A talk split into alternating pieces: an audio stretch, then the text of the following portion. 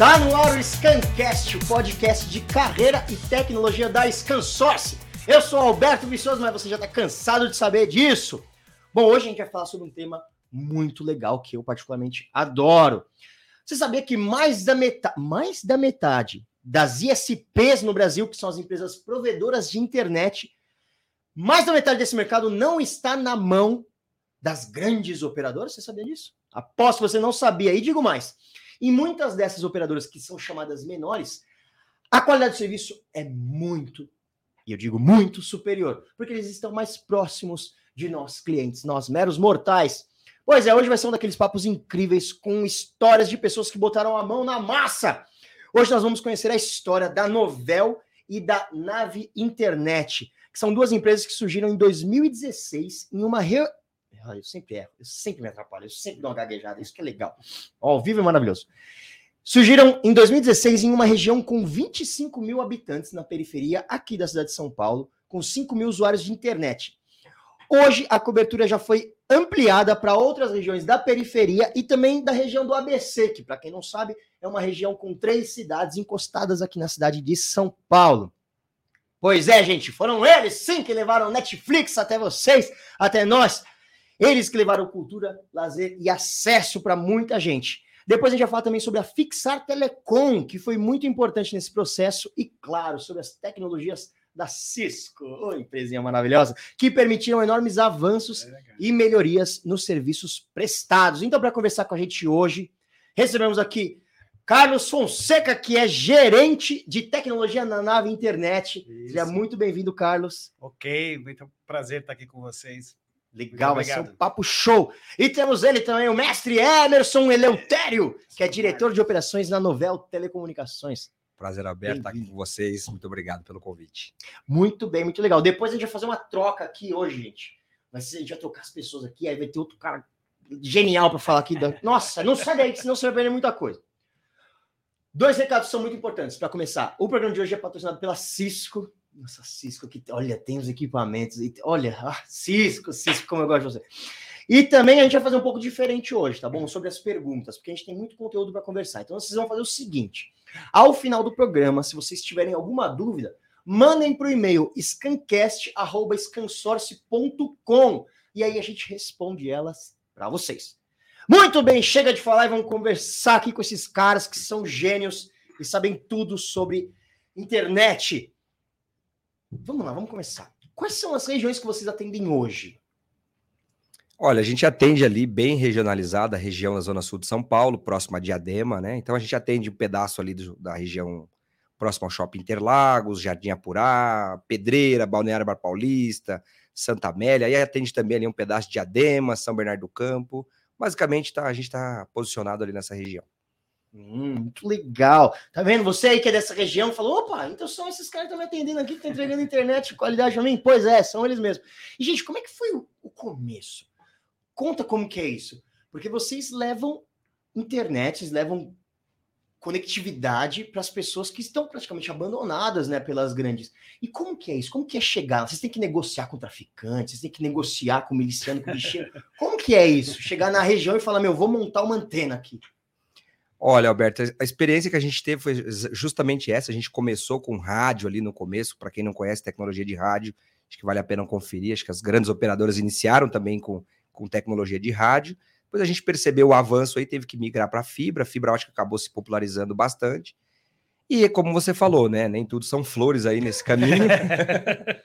e a gente sim tivemos que negociar com essa galera, se é que podemos chamar de negociar, né? Mas enfim, tem que ir lá dar benção pro pessoal e falar: olha, a gente é da região. Então, no começo teve muito isso, né? Era muito polarizado. Então, quem era daquele bairro e tinha montado primeiro poderia continuar trabalhando. E aí, se fosse expandir para um outro bairro, já não podia mais. E aí começou, que aí você precisa crescer, né? Porque você atende aquele bairro, é um bairro muito pequeno. Aí você fala, poxa, mas tem um pessoal aqui do lado que também quer o serviço, é desatendido. Poxa, mas tem alguém lá que atende 5% daquele bairro e por causa desses 5%, não, é tipo a área dele, né? Então a gente já chegou a ouvir de provedores, assim, de pessoas que estavam começando junto com a gente, assim, de falar, ó, esses postes aí são meus. Falou, você não pode pôr a mão aí. Falei, mas Porsche é da Enel, né? E, enfim, e aí tiveram algumas discussões, levavam para as reuniões, né? Muitas, muitas pessoas vão se identificar com isso. Então, assim, a gente teve algumas reuniões, chegaram a ter 30, 35 ISPs pequenos, né? Nessas reuniões, a gente ficava super com medo aí de. Imagina a polícia chegando numa situação dessa, 35. Bom, a polícia não sabe que é 35 provedores numa reunião para tratar de negócio, mas imagina, no meio da favela, no meio da comunidade, nada contra, porque né, a gente atende as comunidades com muito prazer e orgulho. Mas imagina 35 pessoas numa reunião, ao ar livre, num bar, numa alguma coisa, imagina, chega a polícia, vai apanhar todo mundo. e apanhar seria o melhor dos mundos, que dizer morrer, né? Imagina. Se a polícia chegar tirando lá e depois pergunta, o RG fala, putz, era dono de provedor, não era. Mas imagina, é a cúpula de todo mundo que tá aqui, né? A cúpula do Brasil inteiro tá reunida aqui. 35 é os caras, né? Então a gente realmente passou, nós passamos aí um período de umas três, quatro reuniões dessas. E aí eles né, sempre consultam outras regiões. Ah, como é que tá na região Paraisópolis? Como é que tá na região X? Como tá na Zona Norte? Então, esse pessoal aí, com toda essa inteligência que eles têm aí, se, né, essa logística bacana. Ah, não, aqui tá liberado, aqui não tá, aqui pode, aqui não pode, aqui se vender TV não pode, internet tá liberado. Então, aos poucos foi, mas levou aí uns dois anos para que a gente pudesse realmente poder sair do nosso, daquele pequeno bairro e conseguir levar recursos para outras para outras regiões.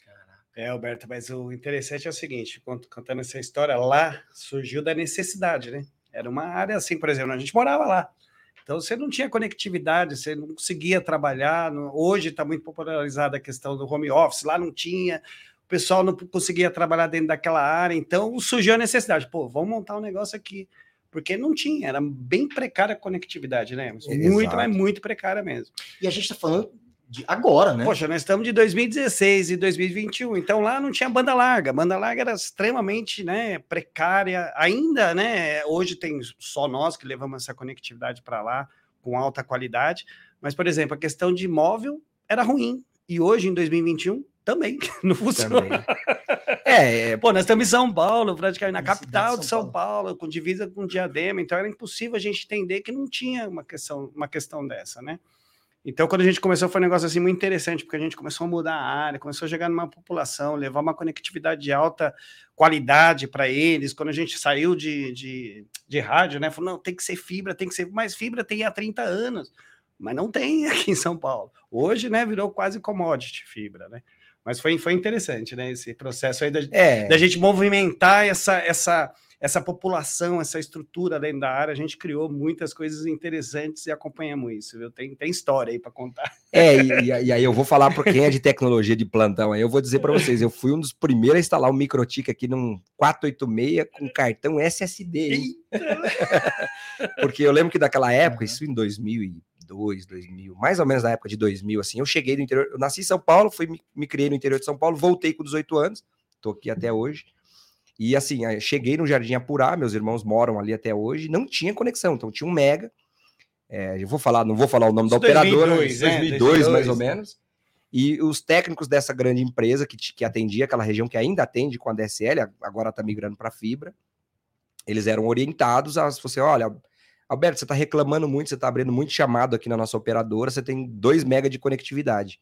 Então, a, o que o técnico era orientado a falar, Alberto, você vai precisar ter, reduzir pela metade. Então, quem tinha 2 mega reduzir pela metade para 1, um, para o serviço ficar até que um pouquinho melhor do que os dois, até era viável. Mas quem tinha 1 um mega, como é que reduz para 512? então, baseado nessa necessidade, a gente eu vim porque eu era entusiasta do, da tecnologia, né? Foi quando eu tive o primeiro contato com as tecnologias de MikroTik, já conhecia Cisco, mas era um, um negócio do além para nós assim ainda, não tinha para esse mercado ainda nessa época. E foi aí que eu instalei. Naquela época eu tirei um cartão de memória flash de uma câmera, de uma Cybershot, se eu não me engano, uma Sony. e aquele cartão CF eu adaptei num, numa placa IDE de um, de um servidorzinho 486. Foi meu primeiro microchip, meu primeiro sistema operacional para provedor rodando em SSD, porque de fato é um cartão SSD, né? Então hoje evoluiu o SSD aí, mas foi, foi o primeiro. Então desde ali, você vê, desde 2000, 2002 ali, essa população, agora que essa grande empresa chegou a lançar fibra, tem seis meses, um ano talvez, né? Então a gente já fez esse trabalho há muito mais tempo aí e conseguiu dar um pouco de voz para essas pessoas nessas regiões, né? Que legal. E, e, vocês, como que é esse começo? Como que é construir isso? Vocês chegaram, vocês tiveram que subir. Du duas coisas que eu quero perguntar aqui. Uhum. antes de ir para a próxima pergunta, olha isso. Ó, que cara louco. Fala, ah, quero te perguntar duas coisas antes de fazer outra pergunta. Cara doido. É, mas primeiro, tudo bem, vocês negociaram lá com, com comandos paralelos, não vamos falar siglas aqui, porque senão o PCC processa a gente. Ah, vocês, vocês, vocês negociaram com comandos paralelos, muito legal isso, que vocês têm que, pô, vocês suam, né? Coloca a mão na massa, fala, não, vou passar por isso para poder levar a internet para quem precisa. Isso para mim é demais. Para mim vocês são heróis, cara. E tudo bem, vocês tiveram essa negociação tal. Depois que tá tudo aprovado, como é que faz? E aí, vocês têm que pegar um pedreiro, fazer uma base de concreto, com, comprar ferro, subir. Como é que é isso? Ah, é todo mundo na massa mesmo, né? Não tem jeito, né? Você tem que. No começo a gente tinha que fazer instalação, subir em poste, estava preocupado ainda, pô, não precisamos crescer, precisa ter certo, precisa fazer NR, precisa preparar, precisa fazer aquilo, é muito difícil. Eu, como sou mais da parte aí de administrativa, eu lembro que, poxa, o meu escritório era num bar do amigo meu ali na região mesmo, que a gente conhece lá. Pô, como é que você ia fazer? Pô, deixa eu sentar aí na sua mesa aqui. Sentava na mesa dele lá um pouquinho, batia um papo com ele lá, ele conversava, pegava os boletos da galera, cortava tudo lá e ficava lá. Não, a internet fica aí para você de graça e vamos embora tal. Uhum. Aí depois de uns seis meses que a gente foi pensar em montar um escritório, mas nosso escritório era no, no comércio da região e a população ajudava a gente. É engraçado, né? Porque não é? Sentia essa necessidade, que, puxa, cara, agora tem um negócio aqui que funciona, posso assistir um filme, agora eu vou ter não sei o quê. Então, eles davam uma força assim absurda. E o começo era assim mesmo. Eu lembro do Emerson lá subindo, né? Caiu tem, tem, tem as fotos, cai de escada, meu amigo. Porque eu sou de TI, né? Não tem nada a ver com essa área de telecom, né? Por mais que são áreas ali correlatas, são primas ali, né? Uhum. E aí eu nunca tinha subido num poste com escada, com cinto de segurança. Pô, mas que nem tinha assim de segurança, por mais que eu soubesse usar na época, não sabia. Não, não pode, não. Mas falou: olha, tem que subir, cara. Então, assim, a gente começou a fazer a instalação, né? Foi eu e meu cunhado, Josimar, um grande abraço para ele. E depois o Carlão ia lá levar cabo de moto para nós, né, Carlão? Mas a gente ia com aquela escada, que é aquela que dobra em quatro. É muito famosa essa escada de. Que, pelo amor de Deus, não façam Nossa, isso, que escada de alumínio, você pode morrer tomando um choque no poste. E, mas era o que tinha, cara. Não tinha nenhuma escada de madeira, né? De fibra, que é. Uhum. Hoje as escadas são de fibras e tal.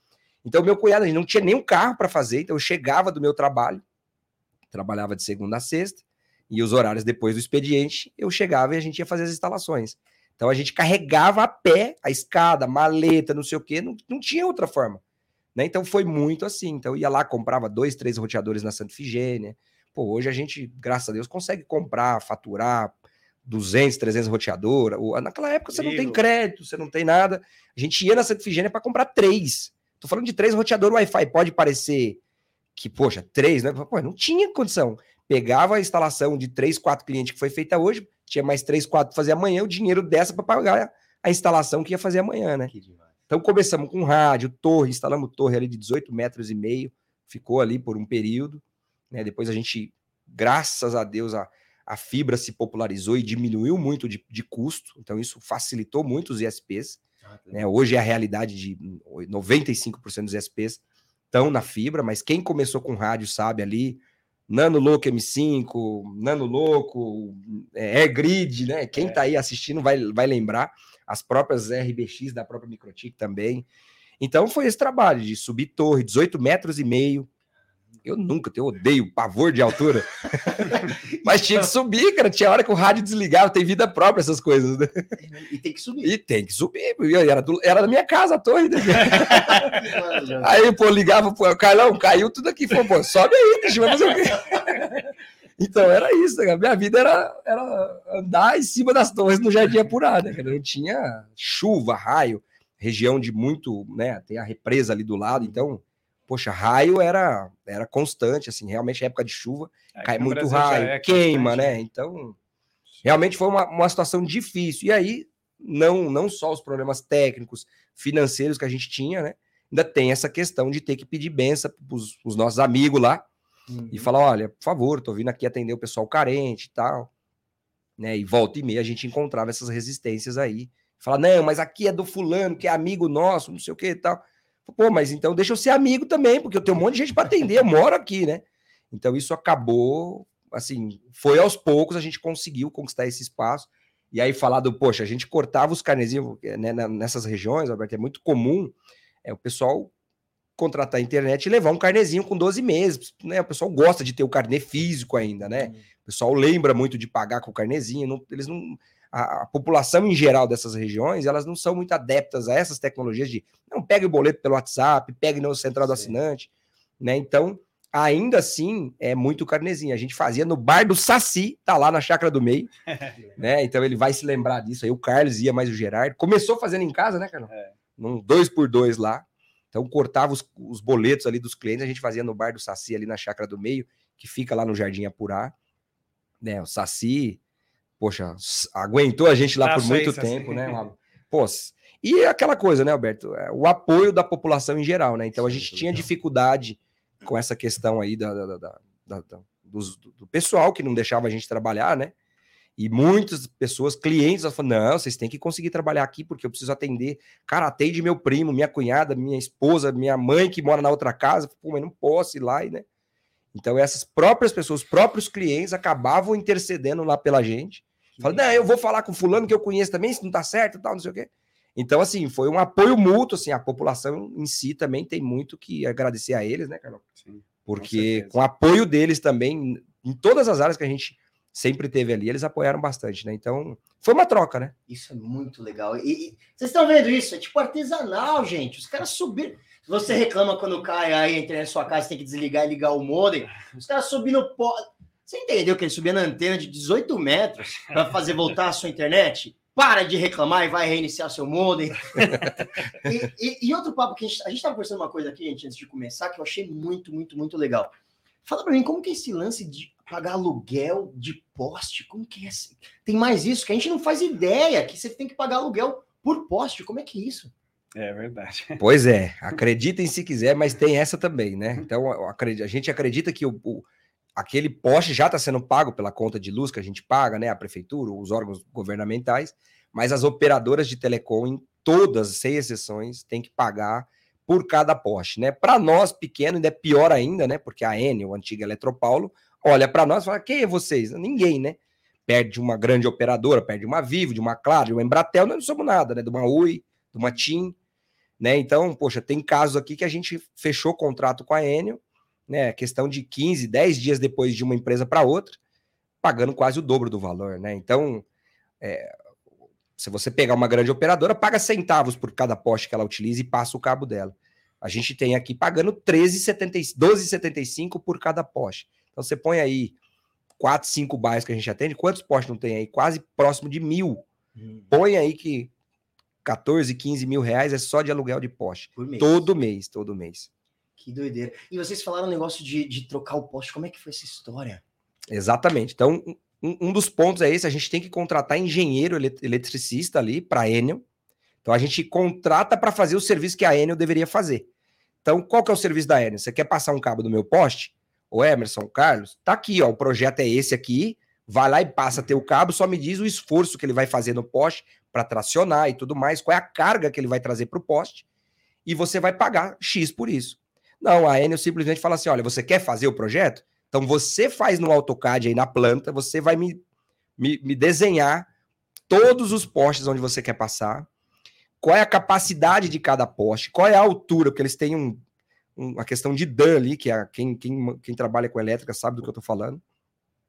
Então, basicamente, os ISPs têm que fazer o trabalho que deveria ser da Enel. E aí a Enel vai falar assim para você: olha, você quer passar o teu cabo aí nesse projeto? Tem um poste de madeira no meio do caminho. Custa 12, 13 mil reais. Você quer, quer, não quer, desvia teu cabo por outro lugar. E nem sempre desviar é possível, né? Você tá numa avenida, você tá no... lá, a gente tem rio. De um lado para o outro tem que atravessar o rio. Ou eu pago o poste, troco o poste, ou eu atravesso por baixo do rio. Como que eu vou fazer isso? então, assim, e, poxa, imagina a Enel, né? Fala, ó, você, um provedor pagar 12, 13 mil num poste, pelo amor de Deus, se tiver 4, 5 no meio do caminho, inviabiliza o projeto. E o que foi o que aconteceu. Então, assim, muitos provedores acabam ficando na irregularidade ou desviando de atender uma população carente, porque não tem incentivo nenhum, de, de forma alguma. Né? Eu tenho certeza que a Claro, a Embratel, a Vivo não precisa trocar poste. Né? Chega num projeto lá, eu vou usar 500 mil postes aí. Não, peraí que eu tenho que adequar esses aqui, eu troco para você. né? Duvido que eles façam isso com as grandes operadoras. E aí vocês têm que comprar um poste novo e ainda pagar aluguel. Com ela, a gente Paga tem aluguel. que comprar com a própria Enel, e fazer a troca com ela. Ela que vai agendar as equipes dela, ou seja, basicamente é fazer o que ela deveria fazer. Então você compra com ela, a manutenção é dela. Você não pode comprar com uma outra empresa e falar, não, eu vou, vou buscar um preço mais acessível. Mais barato, melhor. Não, não, não. Não esquece. É com ela e, a, e quem vai tirar o antigo e pôr o novo é ela também. E você tem esse custo também. E mais a mensalidade, que aí está girando em torno de 12,75 por poste para os projetos aí de um ano, um ano e meio para cá, tá todos nesse valor. Né? A gente questionou, e mas enfim, pequeno provedor não tem muita força, né? Vocês estão vendo isso, né? Uma coisa que a gente não faz ideia no nosso dia a dia. Eles pagam o aluguel do poste. E vai uma curiosidade aqui também, viu? Se você bater o carro num poste, você tem que pagar o poste, viu? Isso aí é, é o mesmo valor. É o mesmo valor. É, 12 mil ali. 12 mil, viu? Se for bater, desvia do poste. bata no muro, bate alguma no coisa. Não bata no poste, porque senão entra na dívida ativa. Cara. É, tem que trocar. Não tem jeito. Olha só, e fora o prejuízo que dá para muita gente. Sim, exatamente. Não vai bater no poste. Não vai bater o carro. E qual que foi o impacto para a região em geral, assim, vocês chegarem lá e fazer levar essa tecnologia nova? Ah, Alberto, teve vários impactos aí. Posso considerar uns para vocês. Primeiro, eu até lembro hoje, quando a gente começou lá, é, o pessoal não tinha muita conectividade, né? Então você não tinha muito aqueles trabalhos de home office, o pessoal não conseguia trabalhar home office, não conseguia é, mexer, vender coisas pela internet, fazer esse tipo de coisa que não tinha. E aí passou um tempo, eu lembro que o pessoal falou assim: pô, a nave veio aqui, ela começou a, a popularizar, colocar conectividade pessoal, é, mas também começou a aumentar o aluguel. Eu falei, mas por quê? Porque tinha um turnover muito alto, as pessoas iam para a região e mudavam, porque não conseguiam trabalhar lá. Eu falei, poxa, como é que a gente monta um negócio para preparar a população e você começa a ver essas mudanças? Pô, aumentamos o aluguel da região. Mas por quê? Porque a região agora tem conectividade, a região agora não perde para uma, uma região aí de alto padrão ou não, em termos de tecnologia. Então, um negócio muito interessante. Outra coisa que você estava comentando do boleto aí, como, dependendo do tipo de lugar que você trabalha, as pessoas também não têm essa questão aí da ENA, instalar uma energia, às vezes vai fazer um outro trabalho lá. Eles usavam o nosso boleto de endereço para poder comprovando de residência. Poxa, da internet, não, mas eu preciso do boleto. Eu falei, não, eu pago por ele, mas eu preciso do boleto, que eu preciso de um comprovante de residência para ele poder receber alguma coisa no correio, para ele poder ser contratado no trabalho, para qualquer outra coisa que ele possa usar. Então, uns impactos assim, bastante. dignidade. Dignidade. E, e, por exemplo, pessoas que jamais. Lá a gente tinha pessoas que necessitavam da internet e pessoas que achavam que não precisavam também começaram a contratar. É engraçado isso, né? As pessoas, ah, não, preciso de internet, porque não tinha. Depois começou a ver a necessidade e tinha uma empresa levando conectividade para essa população. Né? Então é um negócio interessante. Eu lembro quando a gente começou lá, o, como o Hermes me chamou com 15 usuários, né, que ele ficava lá subindo na torre, na antena. Falei, como é que você faz? Não, não, não, deixa eles trabalhar lá, depois eu passo lá para receber. Ele passava quatro, cinco meses para receber dos clientes. Instalava, depois para receber. Queria instalar, queria não, mas é, é, é engraçado, é, é, é isso, engraçado daí, isso aí, cara, é engraçado. Então você tem, você tinha mu muita, muitas coisas assim que a gente levou para a população que é interessante. Então só, só para lembrar aqui que eu falava aqui, Pô, mas o que, que a gente vai montar aqui? Focar? Eu quero levar um bem-estar. Falando, não, quer levar lucro? Não, vamos levar um bem-estar para essa população, porque esse é o caminho. E depois o resto vem e, a gente vem na consequência, a gente sente hoje. A gente sente hoje como gente, você, você, acabou de falar na introdução, a gente estava muito mais próximo do cliente. E uhum. continua mesmo, mesmo com o tamanho, a gente ainda é pequeno, né? E está muito mais próximo mesmo. O cliente precisava lá de uma internet, ah, é, olha, eu, eu preciso pagar o gás hoje e é, amanhã, mês que vem eu pago a internet, tá bom? Tá bom. Então, o pessoal falava, pô, obrigado pelo aquilo que você me ajudou, porque ele precisava trabalhar. Não dá para a gente fazer para todo mundo, senão eu não conseguia sobreviver. Pô, mas um caso aqui, um caso ali, vocês conseguem. Pô, mas é legal, legal, você está mais próximo do cliente, você consegue né, conversar. Tem cliente que falava assim: não, olha, claro, é, começou a entrar vários outros concorrentes, falou assim: não, não troco vocês. Mas por quê? Não, não troco. Pode vir aqui quem for, a gente vai ficar com vocês, vocês trouxeram para a gente aí. Quando ninguém assistia a gente, vocês assistiam. Pô, é gostoso ouvir isso, né? É gostoso, é gostoso. E o Carlos falou um negócio que é muito pertinente, né, Alberto? Porque o Estado, a prefeitura, o governo em geral, ele não dá dignidade para as pessoas morarem. Então, vou citar um exemplo. Eu nasci na favela, na comunidade do Jardim Selma, que fica próximo ali da Pedreira, em 1984. Então, o que acontece? é, muitas pessoas até hoje, ou até pouco tempo atrás, não tinham endereço. Sim. Então a prefeitura ou o Estado, eu não sei de quem que é a culpa, mas é de um desses dois aí. Joga a culpa é lá. deles, assim, olha, eles não reconhecem as comunidades, mas também não dão endereço pro cara. Então, assim, ó, eu sei que você existe aí, mas não posso te dar o endereço. Falei, cara, então tira essas pessoas daí, você tem que resolver, ou dar o endereço para elas para ser digna, ou você faz alguma coisa. Então ela não faz nenhuma nem outra, fala, ah, vamos levando com a barriga. E essas pessoas precisam ter endereço, a pessoa precisa comprar na Casa Bahia, ou em qualquer loja que seja. E elas não têm endereço. Você chega lá para comprar, Alberto, me vende. Então, me passa teu endereço. Cara, eu moro nessa região. Rua Salvador Oliveira Paz. Que número? 61. Mas, cara, me dá um comprovante. Não tenho. Falei, mas como não tem? Você não existe? Existo. Eu moro lá, eu posso tirar uma foto da minha casa, porque não tenho comprovante de residência. Que doideira. Então, os ISPs traduzindo, né? Hoje tem muitos provedores que atendem lá essa região, que é próximo da gente. Foi o que nós conseguimos fazer no Jardim Apurá, Jardim Bandeirantes e muitos outros lugares.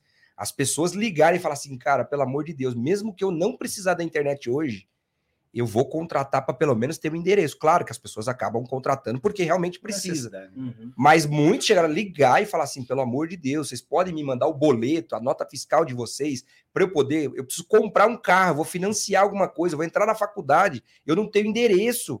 Mas como que você não tem endereço? Não tenho. Eu falei, cara, mas eu sei onde você mora. Eu falei, então, você sabe, mas ninguém mais sabe. Ninguém mais sabe. Claro, você, você É, É, engraçado. eu- é, e é a gente vida, realmente né? sabe, né, cara? Sabe, onde a sim. pessoa mora. Então, isso a gente trouxe dignidade, que a gente quer falar de tantos outros problemas sociais que tem no nosso Brasil. Mas eu acho que qual é o pior problema que tem, além, depois da fome, Uhum. a pessoa não ter o endereço, cara, não ser digna de ter o seu endereço para poder comprar uma garrafa de água que seja financiada. Que trava tudo, né? Daí ela não consegue fazer mais Poxa, você não Sim, consegue fazer sim. nada. Você vai numa faculdade, ah, o endereço. Você vai num posto de saúde, que endereço? Me dá um comprovante. Não tenho. Né? Então as pessoas realmente são zumbis, né? E, e a prefeitura, o governo não faz nada por isso. E, então, assim, os ISPs, não só a gente, porque popularizou no Brasil todo. Vários, passa por essa. Então, além da gente colocar inclusão para essas pessoas que têm acesso ao Netflix, que hoje é cultura e muito, você está dando um endereço para a pessoa. Então, assim, é um negócio que não tem preço. A gente olha para.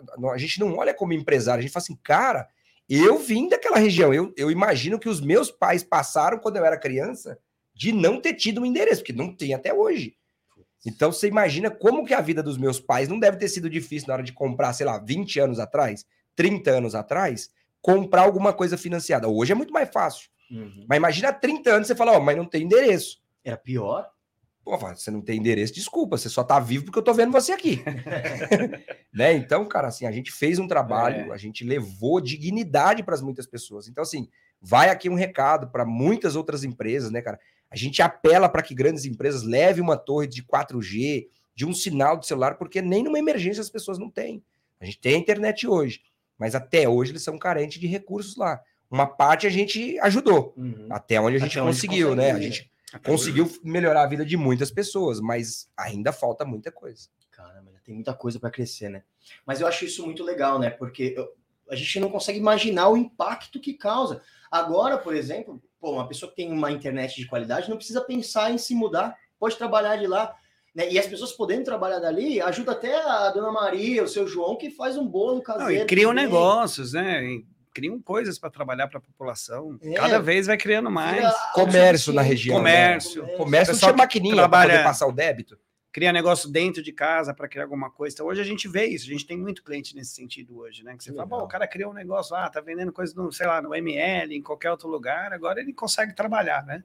Isso é E ele depende da gente. Ele falou só, só não pode cair a internet. É, tem hora que não dá. Ele bateu no poste, caiu. É, o cara vai ter o poste, e quem que vai pagar o poste? Ah, não dá, mas a gente faz tudo ali realmente para eles terem algum- alguma coisa de qualidade. Não só essa área, como toda a região, né? Independente. A gente legal. começou a ampliar lá para outras regiões também, para poder trazer mesmo quem é assistido por grandes operadoras também, né? E vocês muitas vezes conseguem entregar nessa região uma internet de melhor qualidade Sim. do que sim. nas, da cidade de São Paulo, Sim, regiões sim, de alto nível, sim. é Sim, verdade? sim, sim. É, e uma coisa que a gente brinca, né, Alberto? Que assim, todo mundo gosta de levar vantagem, pelo menos em alguma coisa na vida, né? Pô, eu tenho uma roupa mais bonita, eu tenho um tênis, eu tenho. É, é ou não é? Os jovens são assim, são nós, depois que já tá mais velho, a nossa vaidade vai embora. Né? lugar. Vai, o jovenzinho, pô, o meu amigo na escola tem um tênis melhor do que o meu. O pai dele vem de carrão aqui, eu não, eu venho de ônibus. A minha bolsa é furada, a dele é boa. Minha calça é ruim, a dele não. Pô, agora ele tem o que ganhar, né, cara? Então, assim, isso é muito importante. Assim, pelo menos uma vez na vida, pessoal fala, pô, a favela venceu, não sei o quê. Pô, mas não é que a favela venceu, pelo menos em alguma coisa o cara ganhou de alguém de um bairro nobre. Então hoje o, cara da nossa comunidade, os jovens, ele pode dizer assim, cara, eu tenho um canal no YouTube graças à nave, graças à novel. O cara fala assim, a minha internet lá na minha região, eu moro numa região periférica, eu tenho 700 mega. O cara tira print para mandar nos grupos que ele pertence. Vai falar, e aí, ó, tá vendo aí? O que, que vocês têm aí? Né? Aqui nós estamos sofrendo com 30 mega. Falar, aqui eu tenho 700, vem morar no meu bairro. E, e, e, a gente tem grandes players lá que são gamers, né? O pessoal que ganha dinheiro jogando game. Então não é só banda, precisa ter um negócio funcionando redondinho ali, não tem pode ter tá... lag ali, o negócio tem que estar tá certinho, tem que estar tá com uma alta qualidade, porque ele compete com o mundo inteiro. Então vai muito além de, só da banda. A tecnologia tem que ser fora do comum mesmo. Isso senão... é muito legal. Muito e legal. o cara tá lá, ele tá lá no cantinho dele, lá competindo com o mundo inteiro, e na periferia ou não, e tá usando nave. não, e eles, nos jogos, Alberto, é curioso que eles, é, o pessoal se fala muito ali, né? Eles falam, pô, meu, mas a internet da nave aqui é, é 3 milissegundos de ping, é 5 milissegundos. Quanto você tem aí? 20. Fala, pô, mas qual internet você tem? Vivo, net? Falei, é, cara, então muda para nada. então, assim, isso é muito bacana. Claro que a gente sabe que é pelo tamanho da rede dessas grandes operadoras, realmente o tráfego é muito maior. Né? A gente não tá nem falando mal deles. Não, não. Mas a, a, sensação que o nosso assinante fala, cara, aqui é novela, aqui é nave, né? É, então, assim, é, é, muito bacana você, você, participar disso e ver essas pessoas nessas comunidades, né? né? Então tem é muitos verdade, é youtubers, é tem muitas pessoas que jogam, são pro players aí hoje, que, que estão na nossa região, que antigamente tinha necessidade de se mudar o cara tinha que mudar, pagar um aluguel três vezes mais, mais caro. Ou Pô, sai pegar um ônibus, um ônibus ir para uma lan house. É, então, assim, N motivos, né? E na Lan House você tem horário, né? É meia hora, é meia hora. Pô, mas eu tô acabando a partida, desliga. É, puxa da tomada. Puxa da tomada. Em casa é em casa, né, cara? Então, assim, realmente a gente, poxa, com muito trabalho, muito esforço ali, a gente conseguiu, pô, de verdade, nem que seja um pouquinho. Se cada uma das empresas conseguir fazer um pouquinho, a nossa parte nós estamos fazendo. É isso aí. Né? Então a gente mudou, transformou muitas vidas. Um apelo aí para você que é empresário, grandes empresas que quer mudar, terminar de completar a vida dessas pessoas de uma forma melhor, vá para lá, cara. a gente precisa de mais. É... Isso é muito legal. E assim, tem um, tem um tema que a gente não pode fugir hoje em dia, né? Que o mundo está mergulhado nisso, parece que nunca acaba. A pandemia. Como que a pandemia interferiu no dia a dia de vocês lá nessa região? Não paramos de trabalhar. Olha, cara, foi difícil, né, cara? Foi Porque, difícil. assim, incertezas, né, Alberto? Ninguém sabia. Pô, a situação política do nosso país é a melhor que tem no mundo, mais instável que aqui só nos Estados Unidos com a invasão do Capitólio. Né? Então você imagina que um monte de gente fala: fica em casa. eu gosto do seguinte: peraí, gente, você sabe que ao vivo é uma maravilha. Os caras começam a fazer esse sinal ali atrás da que é achando um pouquinho ah, mais tá, perto do, okay. do, microfone. Vamos lá. Isso, Carlão. Os caras querem ouvir. O, Porque você já vai relaxando também, né?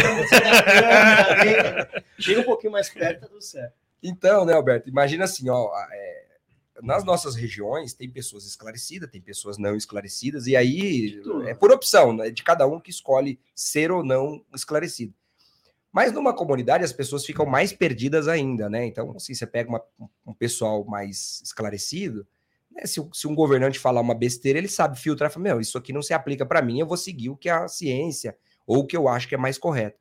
Então, você imagina numa área dessas que, assim, é incerteza porque a pessoa não tem trabalho, a pessoa não tem emprego, a pessoa tem que ficar em casa e, às vezes, muitas vezes não, não, não era nem remunerado, e aí a pessoa tem aquela incerteza, né, que, que, que essa política toda trouxe para o nosso país. Então, assim, a gente não sabia onde isso ia dar e a gente continuava mantendo as nossas equipes e tinha que manter a segurança das nossas equipes 100%, sim, né? Sim, então, em primeiro lugar, a saúde pública, a saúde dos nossos colaboradores, as nossas, que a gente estava indo muito para o escritório também, né? Porque aquela coisa, é bacana falar para tua equipe, vai lá para a rua e atende o cliente e eu fico em casa. Não, jamais, né? É. Então a gente revezou uma vez ou outra, a gente ficava em casa, mas a gente estava muito presente também no escritório, falando: não, gente, eu estou aqui com vocês. Posso não estar tá indo lá para rua, mas eu estou correndo o mesmo risco que vocês aqui. Porque vocês viraram um serviço muito essencial. Sim, essencial. A sim. quantidade de uso da internet aumentou, assim, absurdamente, né? E, e, e, é muito louco pensando na pandemia, porque o uso aumentou, só que a galera também tinha menos grana para pagar. É. é, e não era só, quando a gente tá falando, não é só o uso profissional das pessoas trabalharem, as pessoas ficavam em casa com filho, com criança, você precisa ter entretenimento. Então, não dava para você ficar sem internet lá, as pessoas precisam de internet, porque imagina todo mundo em casa, cinco, seis pessoas às vezes dentro de uma casa, e você não ter um, Hoje o entretenimento é a tecnologia, é a internet, você usar um YouTube, assistir um filme, é, usar o celular, fazer alguma coisa, então era absurdo. Né? Começou, a gente teve muito trabalho, muito trabalho mesmo, e essas incertezas aí, e as questões financeiras nossas também se complicaram bastante, porque, ó, eu vou dizer uma coisa para você, não sei, eu falo aqui do Hermes, porque ele que teve muitas essas ideias aí. Na pandemia, a gente fez um boom, né? Antes das grandes operadoras decidirem como é que o mercado ia se fazer, a gente já mudou. A gente falou assim, cara, precisamos levar mais banda. A gente foi lá e dobrou as capacidades. Falou, antes das operadoras da TIM, das, das grandes falarem, ó, oh, o governo está pedindo, a gente foi lá e dobrou. Dobramos a capacidade para todo mundo para que realmente a gente sabia que ia precisar mais banda. E claro, a gente foi lá forçando mais, né? Se preocupando com isso. Né? E a outra coisa que a gente fez também, por exemplo, pandemia, final de ano, feriado, Pô, a gente deixava todo mundo, ah, mas o cara não pagou. Não, deixa ele trabalhar lá, deixa o final de semana para ele poder curtir lá e não vamos deixar o cara com problema financeiro, ele acerta depois e deixa todo mundo liberado. Eu falei, é, não, todo mundo liberado. Isso é legal, porque o cara já é, tá outra... lascado e vocês ainda vai é, facada de É, porque é. Pra, e a gente que é pequeno é difícil, financeiramente isso, lógico, impacta, né? Na operação, nós temos que pagar nos funcionários, a gente tem que sobreviver também, mas a gente tem que pensar nos clientes, porque a gente depende dele também. Então, eu acho que esse pensamento que vocês têm é, é, é louvável, assim. De... E eu acho que deveria ser o pensamento de todo mundo, né? Fazer o quê? É. Mas pensar de fato no, na pessoa, né? Não adianta, se você só pensar no lucro, no lucro, no lucro, cara.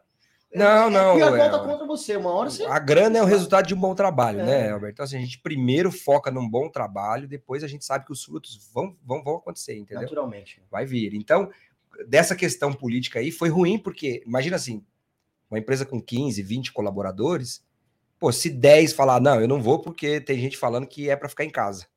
Uhum. E aí, pô, é metade da empresa que pô, eu não consigo mais trabalhar, né? Por uma, por uma grande operadora, se 10% faltar alguma coisa, se vira ainda, né? Então essa questão foi muito ruim, né? Então tinha clientes que tinham problema, mas estavam assustados, não queria deixar nossa equipe entrar.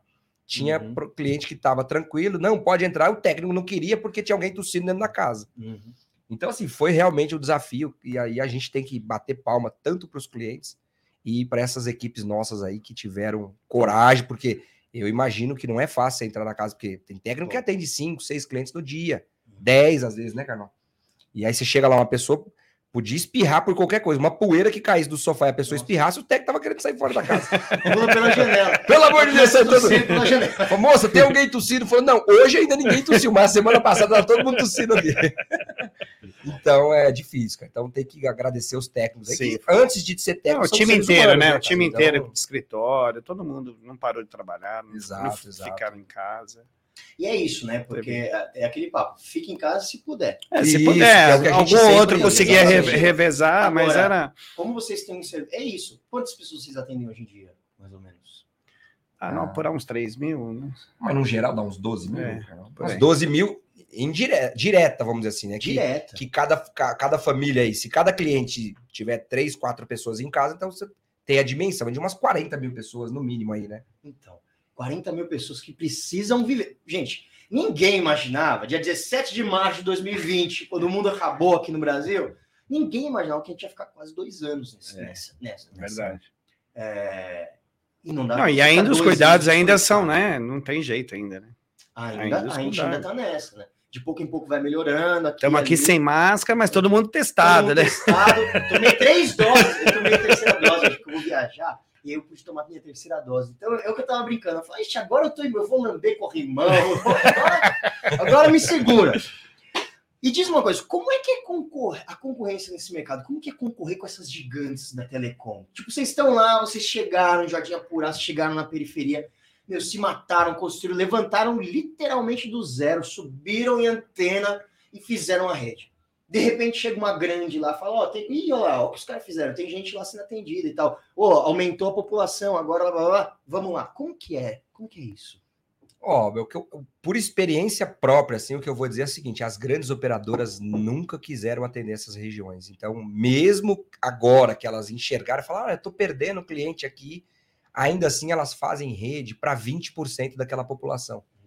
Então, assim, tem a questão da concorrência, né? Óbvio, é, mas não é uma concorrência agressiva do ponto de vista daquela empresa. Então, essas grandes operadoras trabalham com uma margem de 20% ou 30% da, de cada bairro.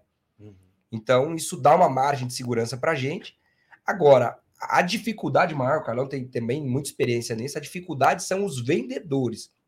Porque diferente da nave, da novel, dos, dos ISPs menores, no caso da gente, a gente vende com integridade, né? Pô, Alberto, quantas pessoas tem na sua casa? Não, só tenho duas. Poxa, um plano de 25, 50 mega vai te atender com o pé nas costas por mais dois anos. Pô, chega um vendedor de uma grande operadora e fala assim, Alberto, quantas pessoas tem? Uma. Não, você precisa do 300 mega. Então, assim, eles sempre te forçam a vender o plano maior que você não precisa. E aí, o fator ruim que nós experimentamos e tem experimentado até hoje lá, e aí eu, eu a gente acredita que não é política das empresas grandes, é, a equipe de venda dessas empresas aí vão lá e falam assim: Alberto, cancela com a nave, cancela com a Novel, porque eles usam um link da Vivo. É tudo compartilhado. Isso aí a Vivo vai cancelar tudo. Eles distribuem para um monte de gente. Isso é tudo farsa. Essas empresas não têm CNPJ, não têm licença da Anatel. É assim que os vendedores. E aí a gente acredita que não é uma política da empresa. Né, vai aqui até deve essa ressalva. Deve ser uma coisa pessoal, porque o vendedor ganha para vender. Uhum. Né? A Vivo, tenho certeza, a NET, é claro, não vai falar para o cara: olha, venda a qualquer custo, fala que o pessoal lá não tem CNPJ. Meu, acho que isso não é uma política da empresa. Então, e muitos clientes, você pega uma população leiga, né? Pessoa que não tem muito conhecimento, fala, meu, será que é verdade isso? E olha que no nosso site está lá, CNPJ, licença da Anatel, licença de poste, que a gente paga para N, mas eles pintam a gente como se fossem os piores demônios. Graças a Deus, os clientes sabem que nós não somos nada daquilo, a maioria fica e não troca. Mas alguns poucos acabam trocando, depois voltam. Graças a Deus que vê as letrinhas lá. Começa a ver, né? Isso, vê, não, pague R$ 99,90 nos primeiros é, três meses, depois vem para 259. Mas a letrinha tá tão pequena que, meu amigo, nem com o inspetor bugiganga ali, calupa o cara não consegue encontrar. E depois volta, né? Então, né, Carlão? É, mas Alberto, tirando isso aí, eu acho o seguinte: eu acho que aquela história, né? Um concorrente melhora o outro. Sim. Então, é igual farmácia. Você está numa região lá, tem cinco farmácias. Como é que cinco farmácias sobrevivem? Tem demanda para todo mundo. Então, eu acho que quando vem as grandes, vieram, ela vem, te tira cliente, cliente, você coloca cliente, não é ruim isso. Se for saudável, não é ruim. Legal. Porque cada um vai ter sua atividade, tem trabalho para todo mundo. Aquele cara vai querer contratar a grande, aquele vai querer contratar outra, aquele vai precisar, peraí, eu quero essa aqui que está mais próximo de mim, me atende com mais carinho, me atende com respeito, não é aquela que eu fico lá três horas no telefone falando, então aquele dali tem uma tecnologia melhor, meu link funciona melhor, meu ping aí é menor. Então você tem demanda para todo mundo. Eu acho que para nós, eu, eu, vejo hoje como negócio, é melhor ter a concorrência do que não ter, porque senão você se acomoda. Se acomoda, é exato. Uhum. Então, cara, só que é briga de cão, né? Você tem que estar tá lá, negociar, usar estratégia, montar, vir e assim vai. Se você, se você não tiver concorrência, vai ficar só ali. É, é você fica, você Parado, fica né? tranquilo. Né? Fica ali e tal. Então, acho que né, uma coisa ajuda a é outra. É não é ruim, não. E, e qual é a situação do mercado de ISP atualmente? Todos os lugares do Brasil estão cobertos por internet ou não? A gente ainda tem grandes áreas abandonadas. Olha, você sabe dizer? Se você souber onde não tem, me fala aí. Olha, me avisa aí que não, nós vamos para lá. Tem bastante área ainda descoberta, viu, Alberto? Tem muita ainda, né? É, assim, a gente tem costume de olhar para o norte e nordeste do nosso país e falar, meu, lá não tem, tem que atravessar rios. Não, cara, vamos olhar para São Paulo. Ainda tem muita área aqui que é desassistida ainda. Né? Se a gente pensar que a nossa empresa tem 5, 6 anos aí, né? E ainda tem bairros ali que ainda não tem. Tem é. muitos bairros que a gente entrou em São Bernardo, aqui em Diadema, que não tem outro recurso. Ainda tem um recurso ADSL ainda. Não, mas quando tem é bem, é. bem frágil. Então, né? assim, dizer, para não dizer assim, ó, não tem, tem um mega em muitas regiões ainda. E para mim isso é não ter. Um mega para você mandar um oi e o cara receber daqui 30 minutos é a mesma coisa que não ter. Não ter. Em 2021. É, 2021, é, é. São Paulo, capital, São Paulo. uma das maiores cidades do planeta. Então não vai lá para o norte e nordeste, que a gente tem mania, né? A gente é só acha, o norte né? e nordeste que não tem. Pô, lá tem conexão melhor do que aqui, não tenho dúvida. Claro que tem as comunidades ribeirinhas e tal, que a gente sabe que aí a, a dificuldade do acesso Sim. em levar fibra ou que seja rádio é muito ruim. Mas estou falando de São Paulo, capital. Então, ainda tem muita área para ser explorada muita população desassistida. Caramba. E ainda tem espaço para crescer? Como que é possível atender melhor e crescer? E aí, Carlão? Olha, a qualidade maior que o ISP tem, porque eu vou dizer que o link de internet hoje é uma receita de bolo. Todas, seja grande, média ou pequena operadora, ele tem um bom, um, bom produto para oferecer. Né? O que vai ditar a regra ali é a proximidade que você tem com o cliente, né? A gente, por mais que a gente cresça, triplique de tamanho em um ano, ainda assim a gente vai ter poucos assinantes, diferente de uma empresa que tem milhões de consumidores, né? É então, você tem umas dificuldades ali, por exemplo, aqui em São Paulo, projetos com a N é mais difícil, demora para você conseguir pegar uma determinada área e lá colocar fibra, projetar, ser aprovada pela, pela Enel, para você estar tá tudo certinho. Então, isso ainda é complicado. Para os pequenos é muito ainda é. complicado. É. Então você não consegue expandir. Você, ou você quer fazer tudo certinho, você tem que esperar esses projetos. Então demora muito, aí não dá. Aí fica aquela história: você está aqui, você não consegue atender aqui, não é por uma questão de região, de, de local, uma questão que você não consegue projetar ali. Caramba. Aí não vai lá, aqui você não pode passar, porque aqui tem tem seis empresas, né? É, acima de Só seis... que você olha lá, tem 20. Né? 30. e vai fazer o quê? Aí você fala, poxa, mas tem um assinante desassistido. Aí eu falo, então, mas só tu pode ter seis. Mas tem 30. Ah, mas eu desconheço esses 30. Pô, bom, então desconhece o meu também. mas não funciona assim, a gente quer tentar fazer da quer melhor maneira, direito, né? né? Então, mas ainda tem por, por conta disso. E aí, poxa, tomara que esse vídeo aqui alcance, né? Esse, esse podcast alcance o Ministério Público aí, que tem atuado forte nessas grandes regiões. Então, você vê Paulista, que os cabos são todo, todos enterrados. Você vê a Faria Lima, né? Poxa, a gente espera que, que, que alguém resolva. Olha, tem, tem postes aí que tem mais de 50 cabos. A Enel só autoriza seis. Então tem 40 e tantas empresas lá, 44 irregular. E aí, vai multar? Vão multar as, as 44? Ou eu posso colocar o meu cabo irregular também ou não? Porque se tem 44 irregular, por que, que eu não posso ser o, o 45? então. e, mas eu tenho uma população desassistida, né? Então, é um problema social que precisa uhum. ser, ser visto, né, Carlão? Uhum. Assim, olha, tem muita área que precisa ser atendida, porém a Enel não deixa eu lançar o cabo. E aí, como é que faz? Cara. E o consumidor está sofrendo em São Paulo, eu tô dizendo, né? Agora, se nós aqui, na maior cidade do nosso país, onde tem o maior recurso, onde tem tudo anda, a gente imagina que tudo caminha mais rápido. Tá desse, desse jeito, você imagina uma população do interior de São Paulo, do interior de um, uhum. de um estado mais que carente, geograficamente mais, é, é mais difícil é, de acessar. É, então. Mas então quer dizer, Curiosidade, eu adoro essas curiosidades. Só pode ter seis cabos num poste? É um de limite? acordo com a Enel, sim. Aqui em São Paulo, com a Enel, é seis. E eu acredito que é uma norma Brasil, que é uma norma, acho que da Anatel. Uhum. E, e, são seis cabos, são seis direitos de passagem. Então quer dizer que se a gente vê um poste que tem mais de seis cabos. Pode denunciar que é crime. Olha só, vocês estão sabendo? Se tiver sete cabos no poste, já tem um irregular ali.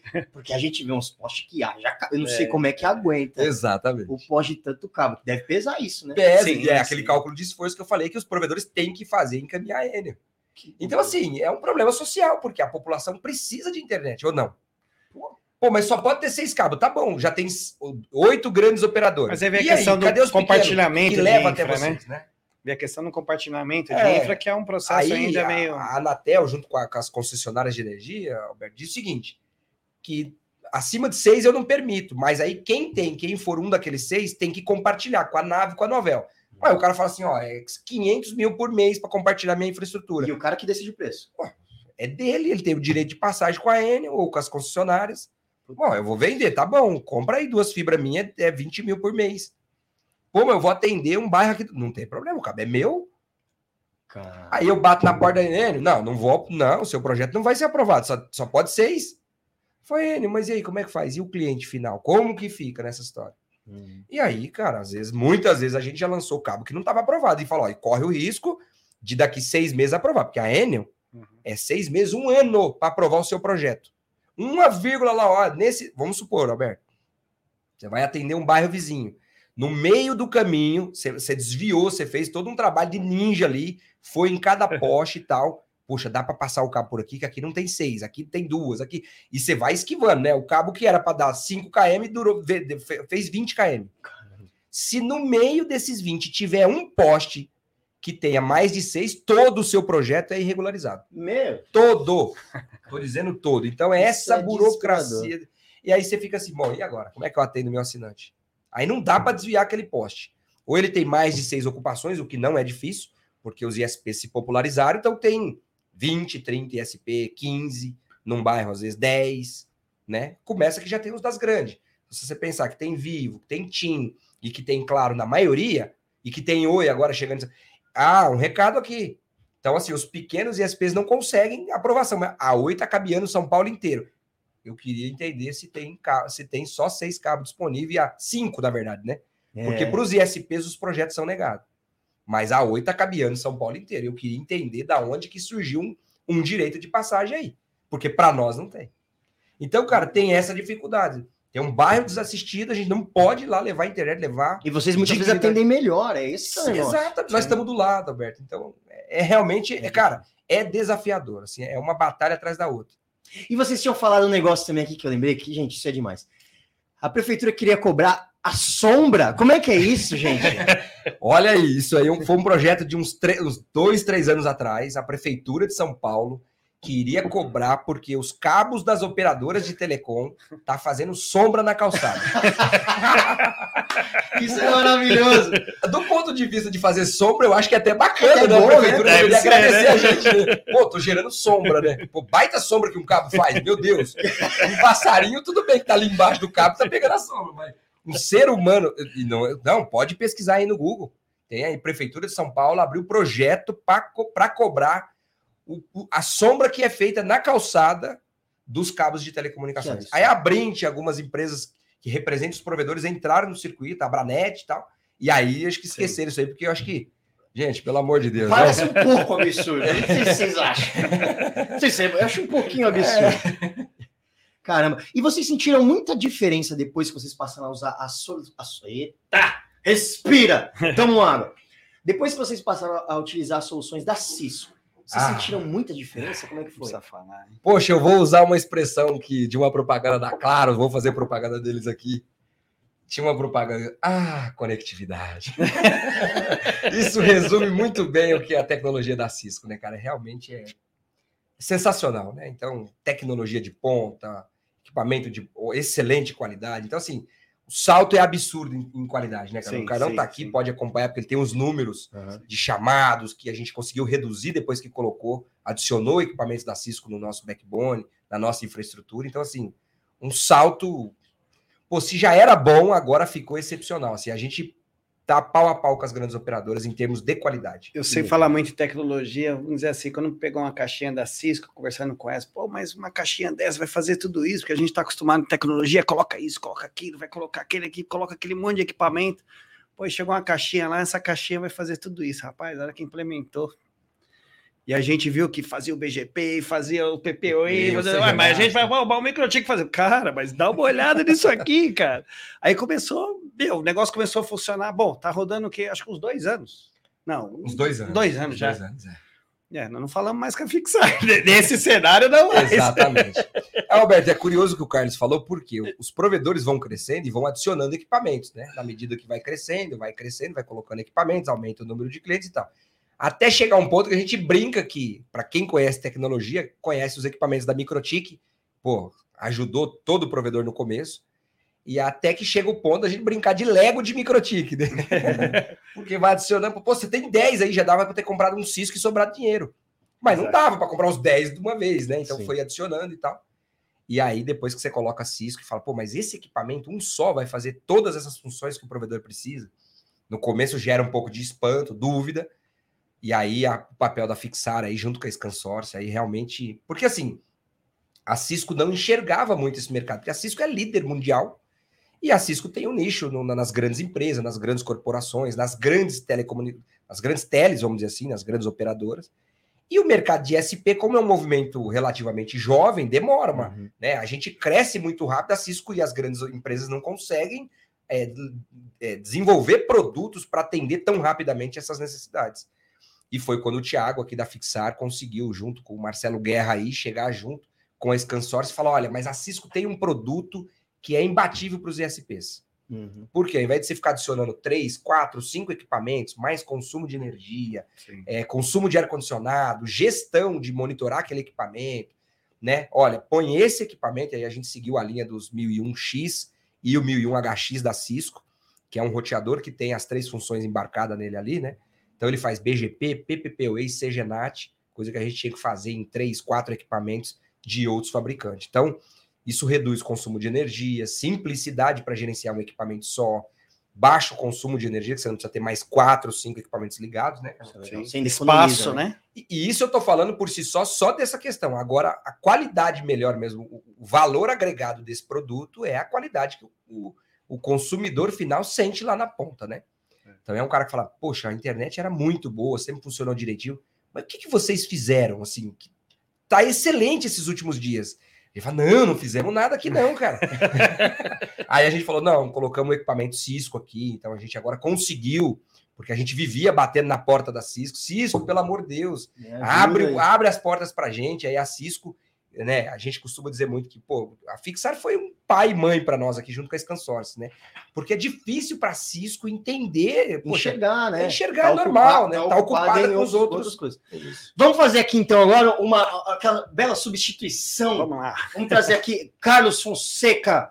Muito obrigado, Isso, cara. Eu que agradeço. Obrigado pelas, pelas histórias, você tem que voltar mais vezes aqui, vocês têm que voltar, o convite já está feito para a gente bater mais e mais papo, porque vocês têm história para contar, eu adoro ouvir.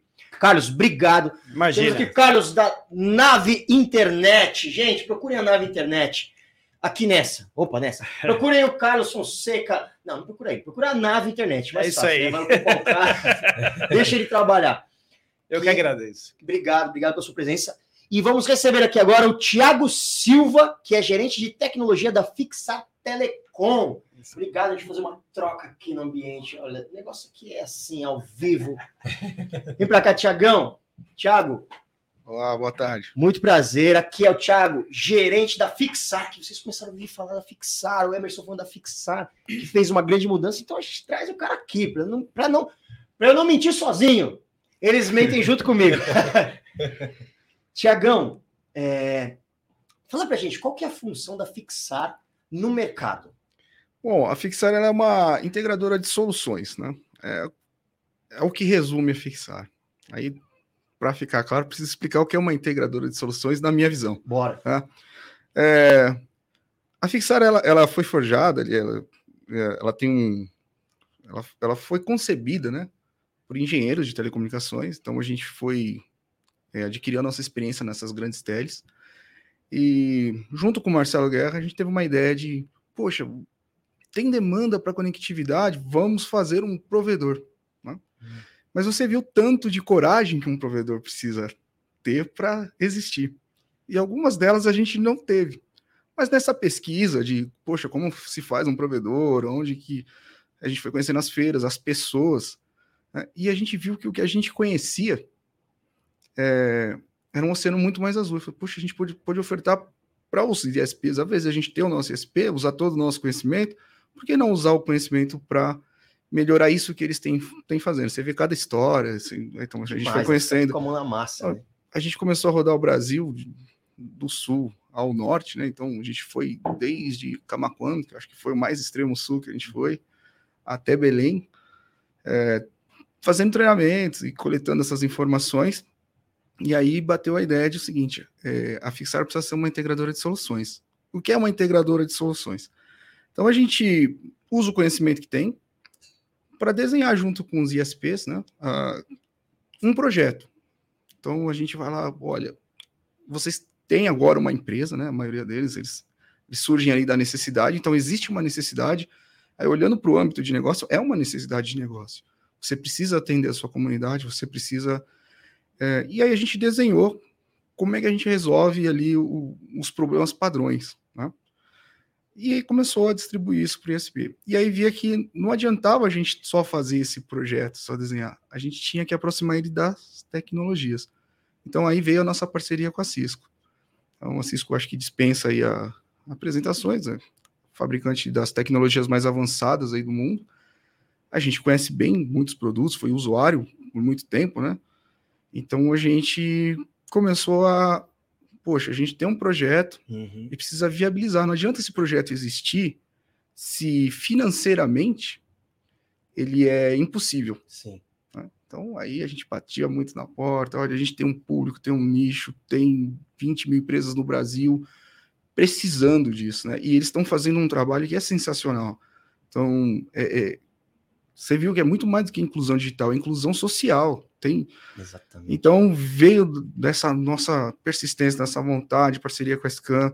Poxa, precisamos então pegar esse, esse projeto e encaixar numa viabilidade financeira, numa realidade para esse público. Tá? Bacana. Aí depois a gente percebeu uma terceira dificuldade. Pô, beleza, você tem um projeto, você tem um produto, e a execução disso era difícil também. Uhum. Então, poxa, muita conversa com os amigos, com o Emerson, por exemplo. Você via que eles estavam ali crescendo, dificuldade, não sabia mais ou menos. Então, veio toda a nossa expertise técnica para ajudar na implantação. Legal. Então, mesma metodologia que a gente usava para as grandes, onde a gente forjou o nosso conhecimento, a gente trouxe. Então, é, a gente fez aí viradas de, de backbones, basicamente mirando a virada do cabo. Então, todo o planejamento de entrar essa tecnologia com mínimo impacto. Né? Isso é, trouxe para o ISP um, um, uma realidade muito parecida. Pô, é assim que a gente consegue, então, migrar para esses cenários com esse mínimo de impacto? Exatamente isso. E aí, qualquer desvio de padrão, cara, vem falar comigo, eu vou te aproximar da Cisco, todo equipamento que é fixado, negociou no mercado, tem suporte garantia da Cisco, mas a gente faz questão. Se alguma coisa não sair conforme combinado, que é tecnologia, pode acontecer, uhum. Sei lá, uma fonte, alguma coisa que não funcionar dentro do esperado, a Fixar quer estar junto e viabilizar essa, esse suporte. Né? Então, que a gente aproxima, a gente é, facilita a troca de ideias, porque às vezes é uma linguagem ou outra, então a gente faz essa interpretação, esse meio de campo, e é isso que eu olho como integrar uma solução. Então, a gente vai ali do projeto a suportar esse, esse cenário, é, usando toda a força do, nossas, dos nossos parceiros, né? Então, seja para aproximar o ISP de um crédito, é, seja ali numa, poxa, no esclarecimento para onde eu, eu, eu, cresço, né? Como você perguntou, é difícil crescer. Então, você vê o tanto de coisa que eles têm que se preocupar. Então, essa carga, fixar, falou, poxa, isso a gente pode tirar. Legal. Então, a gente, a gente tem essa, essa capacidade de seguir essa trilha e, e aliviar, pelo menos isso, né? Já que eles têm ali um, uma guerra para. é, né, no dia a dia. É, né? Você vê que são tantas coisas externas, e ainda se você for falar de RH, de. Poxa, eles, eles também são empresas que estão aprendendo todos esses cenários, né? Então, nem todo cara é, fala assim, hoje já está mais comum. O, aquele cara investidor que a gente fala, aquele Sim. perfil empresário. Mas a maioria deles são empresas é, familiares, ou, ou, que começaram porque eles tinham a Hoje eu preciso da não tem. O cara criou isso, né? E aí ele percebeu que o vizinho e tal, o bairro, e vai indo. Então eles também têm tudo, toda essa curva de aprendizado, né? Então o que a, que a Fixar faz é contribuir com essa, com esse skill, com essa capacidade que a gente tem é, de, de, de, prover isso. E agora a gente tem um pouquinho mais além, a gente abriu uma segunda, segunda ideia que é, poxa, legal, isso é o básico para o ISP. Uhum. E agora o que a gente pode fazer mais para esse cara aumentar um ticket, para esse cara é, conseguir rentabilizar mais a base que ele tem, Legal. ou para ele reter, né? Já que agora tem a concorrência. Então agora a gente tem, tem estimulado algumas ideias, é, já que as grandes teles agora estão de olho nos nossos públicos. Então, que ideias podemos ter para a gente também buscar o público onde a grande tele está atuando, né? uhum. né? Então a gente tem trazido também, aproveitando essa capacidade, e é assim que a gente tem trabalhado com os CSPs. E poxa, tem fantástico assim, os resultados, as histórias, né? Que eu acho que é o que mais. Ah, isso e, é mais legal.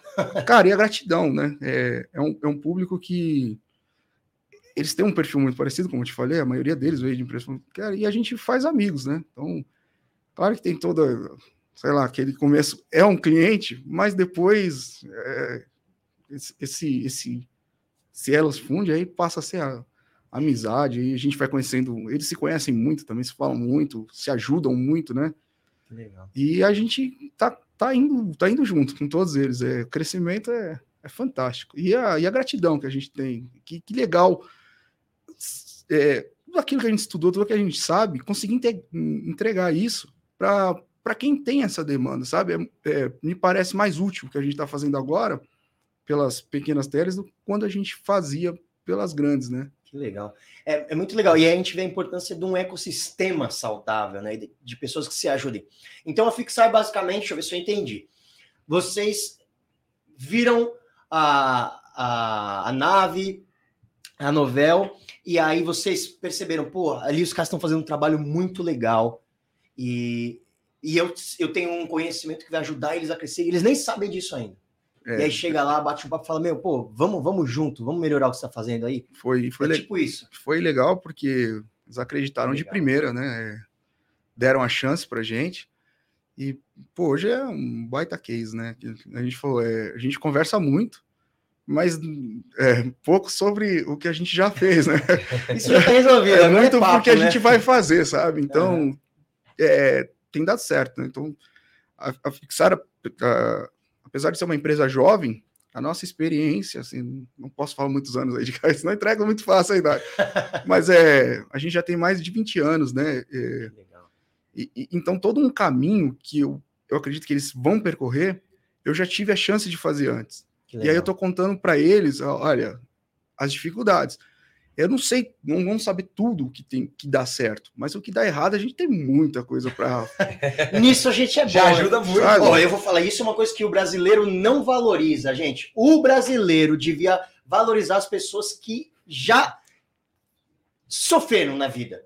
É, A gente tem uma mania de ver, ah, o cara faliu, esse cara é um. Cara, as pessoas que faliram sabem muita coisa, gente. Nossa, olha, conheço muita gente que já faliu e não erra de, não erra de novo no mesmo lugar, né? E aí é isso, essa parceria acho que é muito importante. E aí você, você comentou um negócio sobre o que está por vir, e aí tem um assunto que não tem como a gente fugir. A gente até conversou um pouquinho sobre isso antes de começar a, a, a filmar. E o 5G, gente? E o 5G no Brasil? Ah, Ele vai 5G. mudar muita coisa? Como é que é? Me conta do 5G, gente. É o que todo mundo quer saber. Ele existe? É, não, ele existe. Eu acho que é uma tecnologia que vai revolucionar, sim. É, mas eu não sei se. Eu acho que o 5G hoje ele ainda está num, num papel mais marketing do que uma realidade. O 5G ele é um, ele é um conceito muito mais amplo do que eu vejo o, o pessoal explorando, né? Então é claro que a gente está de olho, é claro que a gente tem que monitorar as oportunidades, é claro que a gente tem que aproximar os ISPs dessas oportunidades, daquele jeitão que eu te contei. Então não adianta, vai ter que ter viabilidade econômica, tem que ter a, a- a ideia técnica, um suporte, Tem que fazer acontecer de direito, né?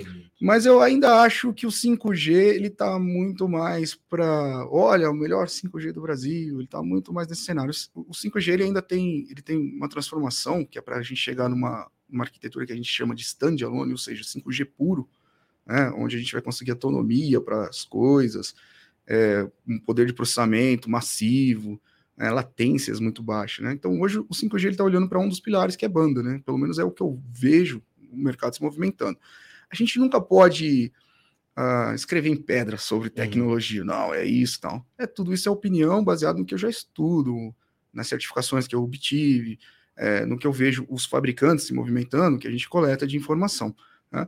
Então, é um, é um boom, tá todo mundo de olho e tal, mas eu acho que a gente estava até brincando aqui, a gente conhece é, regiões que não tem o 3G ainda, né? Então, essas regiões vão ser a primeira a passar do 1G, 2G, sei lá, para o 5G. se, se fosse assim. um salto, né? É, então, é, é, eu acho que tudo que é tendência, tudo que é se falado, né? é, assim como já se falou de muitas outras coisas, internet das coisas, algum tempo, a gente tem que prestar atenção para o movimento e tem que ver o que tem de oportunidade aí. E o trabalho da Fixar é esse: é, é pegar isso, tentar traduzir para o nosso público é, o que a gente, como é que a gente vai fazer isso para transformar isso num produto, ou como essa tecnologia vai atender alguma necessidade de negócio que a gente venha a ter Legal. mas eu acho que ainda está nesse plano comercial, marketing. A gente já sabe que teve os leilões agora e a gente tem que acompanhar os próximos passos. Mas é, o que se fala de 5G é apenas um desses pilares, né? Que é o de banda. Né? Então todo mundo prometendo mais banda. Agora o 5G ele tem um A ideia geral dele ele tem é um muito tripé, mais é, ele tem um tripé, né? Assim, então, é, ele foi idealizado ali. O pessoal está dizendo que para a parte, por exemplo, médica, para a parte de agro, então você vai ter é, vai ter capacidade de um especialista lá na China operar uma pessoa aqui no, no Brasil, né? É, é isso que você vê ah, a- as empresas de tecnologia falando, que o 5G vai, vai, ser- vai entrar nesse, nessa seara uma hora. Mas hoje eu vejo o pessoal muito falando de banda, né? Ou preocupado muito é, que o 5G é o swap do 4G. Hum. Ah, Então, meu celular agora pega o 5G, logo terei mais banda para fazer o que eu já faço. Mas a verdade é que o que a gente faz hoje não está demandando mais banda, né? Então, para quem é dono de SP, por Hum. exemplo, Não vai é entender- gargalo, né? É, é, vai entender dá, que o é cliente de 100 mega e o de 300 mega, ele tem o mesmo perfil de consumo, né? Ele pode ter mais banda disponível para a hora do teste de velocidade, mas é, não necessariamente ele tem um perfil de consumo maior do que o cara que tem um plano menor que ele. Então, o 5G hoje vai, vai atender a parte de banda, né? Mas ele vai requerer uma infra é, totalmente diferente do que a gente é, tem hoje. E infra no Brasil ainda é um problema. Basicamente tem que subir um, um milhão de antenas. De antenas. Dizem, estimam-se que 10 vezes a quantidade de antenas que já tem hoje, que na verdade não tem hoje no 4G. Não, é, é, é, que na verdade, além de você aumentar esse número, você vai ter que trazer a inteligência para mais próximo. Então você está falando que além da antena, você vai ter que ter um, um, ambiente muito similar ao que a gente tem em data centers hoje, ambientes refrigerados e tal.